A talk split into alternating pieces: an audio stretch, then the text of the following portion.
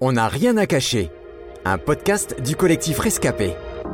Bonjour Freddy. Bonjour Hélène. Alors tout d'abord merci de prendre du temps euh, pour répondre à, à mes questions dans le cadre de notre podcast On n'a rien à cacher. Freddy, si tu es notre invité aujourd'hui, c'est parce que tu as accepté de nous parler de ton ancienne vie. Tu as en effet été incarcéré euh, pour vente de drogue et pour cambriolage. Euh, mais avant de parler de tout ça, peux-tu nous expliquer quel âge tu avais quand tu as été condamné et combien de temps tu as été incarcéré J'avais 21 ans, c'était en 2016, et j'étais en ce qu'on appelle un mandat de dépôt. Donc je suis resté 8 mois, et ensuite euh, j'ai été libéré avant mon jugement euh, pour, parce que je me suis sous bonne conduite. Est-ce que tes parents étaient au courant de tes trafics et, et comment ont-ils réagi? Alors mes parents euh, se, se doutaient, hein, euh, même si j'en parlais pas. Nos relations étaient très conflictuelles et ça peut se comprendre puisque ils m'avaient pas élevé comme ça et, et du coup c'était vraiment difficile pour eux. Alors c'est évident, euh, personne ne rêve de devenir dealer, hein, ni de finir sa vie derrière des barreaux. Mais alors Freddy, dis-nous, comment tu en es arrivé là? Qu'est-ce qui t'a conduit à vendre de la drogue et à arracher des sacs à main à la volée?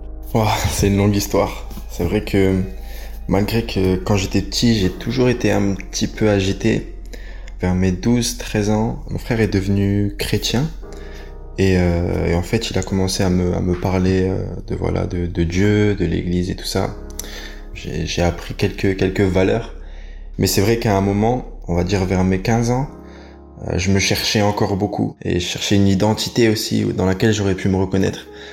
Vu que je vivais dans un quartier, petit à petit en fait, je suis tombé dans un engrenage en fait. Euh, j'ai commencé à, à vendre euh, du cannabis en, en petite quantité, puis euh, puis ensuite ça a commencé à grossir, à grandir, et puis j'ai commencé à, à avoir beaucoup de, de partenaires et à vendre de l'héroïne, à vendre de la cocaïne. Et moi-même j'étais addict aussi au, au cannabis et à l'alcool. Euh, je pense que c'était aussi pour cacher un mal-être profond. Et pourtant, autour de moi, on pensait que, que j'étais heureux, mais au fond, j'étais, j'étais vraiment malheureux. Peux-tu nous dire ce que tu ressentais au plus profond de toi quand tu te couchais le soir après une journée de deal ou un braquage? C'est fou comme on peut être dans le paraître des fois. Vraiment, on, on aurait vraiment pu croire que j'étais heureux. Vraiment, vraiment, vraiment. Il y avait en moi un sentiment de culpabilité tellement profond que, que effectivement, le soir, j'arrivais pas à dormir. Je, je, je faisais beaucoup de crises d'angoisse. Et surtout quand je pensais à, à ce que j'avais fait ou, euh, ou quand je pensais à, à, à mon avenir, surtout mon avenir euh, euh, après ma mort en fait. Je me disais mais avec tout ce que j'ai pu faire, mais je sais pas comment comment je vais finir en fait. Alors, hein, bien sûr, ce qui devait arriver arriva. Euh, justice a été faite. Tu as finalement été arrêté et condamné. Comment as-tu vécu ton incarcération? Pour être honnête, en prison, humainement parlant, je dirais que je l'ai pas si mal vécu que ça parce que j'avais euh, tout ce dont j'avais besoin. Néanmoins, j'avais plus d'espoir. T'es livré à toi-même. Ma mère était là pour moi, à essayer de me rassurer, à me dire que ça va aller. Même si je le montrais pas forcément à mes parents, c'était incroyable de voir à quel point, ben voilà, ils étaient, ils étaient présents pour moi. Alors, malgré toutes les bêtises que tu faisais, je sais que tu croyais en Dieu, euh, mais que tu avais peur de lui. Peux-tu nous expliquer pourquoi? Alors oui, effectivement, je croyais en Dieu. J'ai toujours eu cette croyance euh, de Dieu en moi euh, forte, mais euh, j'essayais de pas y penser. Mais je pouvais pas ne pas y penser en fait. Je me, je me rappelle que je me réveillais le matin et parfois je faisais cette prière. Je disais à Dieu, peut-être que c'est aujourd'hui que tu vas prendre mon âme. Peut-être c'est aujourd'hui que j'irai en enfer et je le mérite.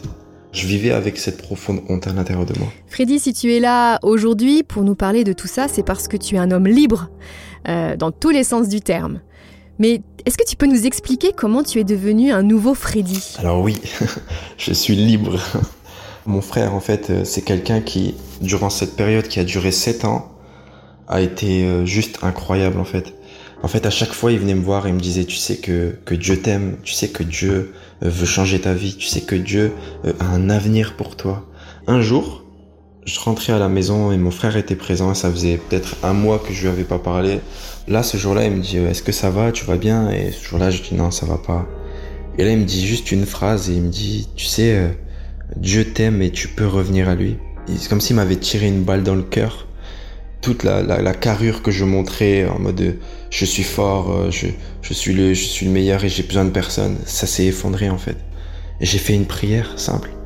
J'ai dit à Dieu, mais Seigneur, si tu peux me pardonner et me changer, alors vas-y, je te donne tout et, et prends ma vie. Et j'ai prié au nom de Jésus. Et en fait, quand j'ai fait cette prière-là, c'est comme si l'Esprit de Dieu, vraiment une présence est entrée dans ma chambre. Et j'ai vraiment vécu une expérience surnaturelle. J'ai senti que j'étais plus la même personne. J'avais mes cigarettes sur la table, j'avais plus envie de fumer, j'avais plus envie de boire, alors je buvais du matin au soir. Et là, je me dis, mais il s'est passé quelque chose en moi. Et j'ai su que c'était ce Jésus, en fait, qui avait vraiment transformé ma vie. Et j'ai commencé à développer ma relation avec Dieu. Pour terminer, quel message aimerais-tu laisser aux parents euh, qui souffrent en ce moment de voir leurs enfants plongés dans la drogue euh, ou embourbés dans la délinquance? J'encouragerais vraiment à prier, de dire mais, mais Dieu vraiment, mais je sais que, que tu peux aider mon enfant qui, qui est dans, dans, dans cette période. Et en fait, tu peux vivre une expérience avec Dieu en voyant vraiment bah, que Dieu peut visiter vraiment euh, ton enfant simplement.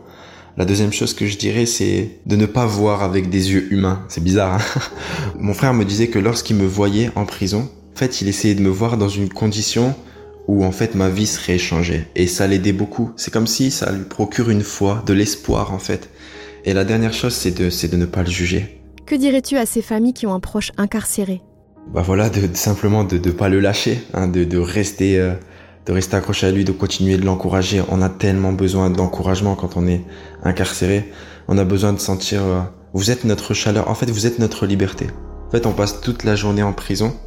Et lorsqu'on est euh, au parloir avec vous ou au téléphone, parfois dans les cabines où ils nous laissent téléphoner en prison, on se sent dehors en fait avec vous. Et qu'aimerais-tu dire à ces jeunes qui, comme toi, flirtent avec le monde de la drogue et qui sont liés par de mauvaises fréquentations ah, ce que je dirais, c'est qu'il n'y a aucun espoir dans la rue, dans la délinquance, aucun. Et je sais que des fois, on, a des espérances, on se dit, un jour j'aurai tel ou tel argent, j'aurai telle ou telle femme et je vais faire telle ou telle chose, j'aurai telle ou telle réputation, mais c'est faux, en fait. La vraie chose, la vraie vérité dans ça, c'est qu'on a un vide. Un vide qu'on essaye de combler, une identité qu'on essaye d'avoir, en fait.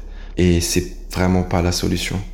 Dieu a un avenir tellement parfait pour nous que en soi, tout ça, c'est du vent et on va plus souffrir euh, qu'autre chose. Merci beaucoup Freddy, merci pour ce message plein d'espoir. Bah, c'était un plaisir et puis euh, merci encore pour l'invitation. Au revoir. C'était On n'a rien à cacher, un podcast du collectif Rescapé produit par Trésor Média.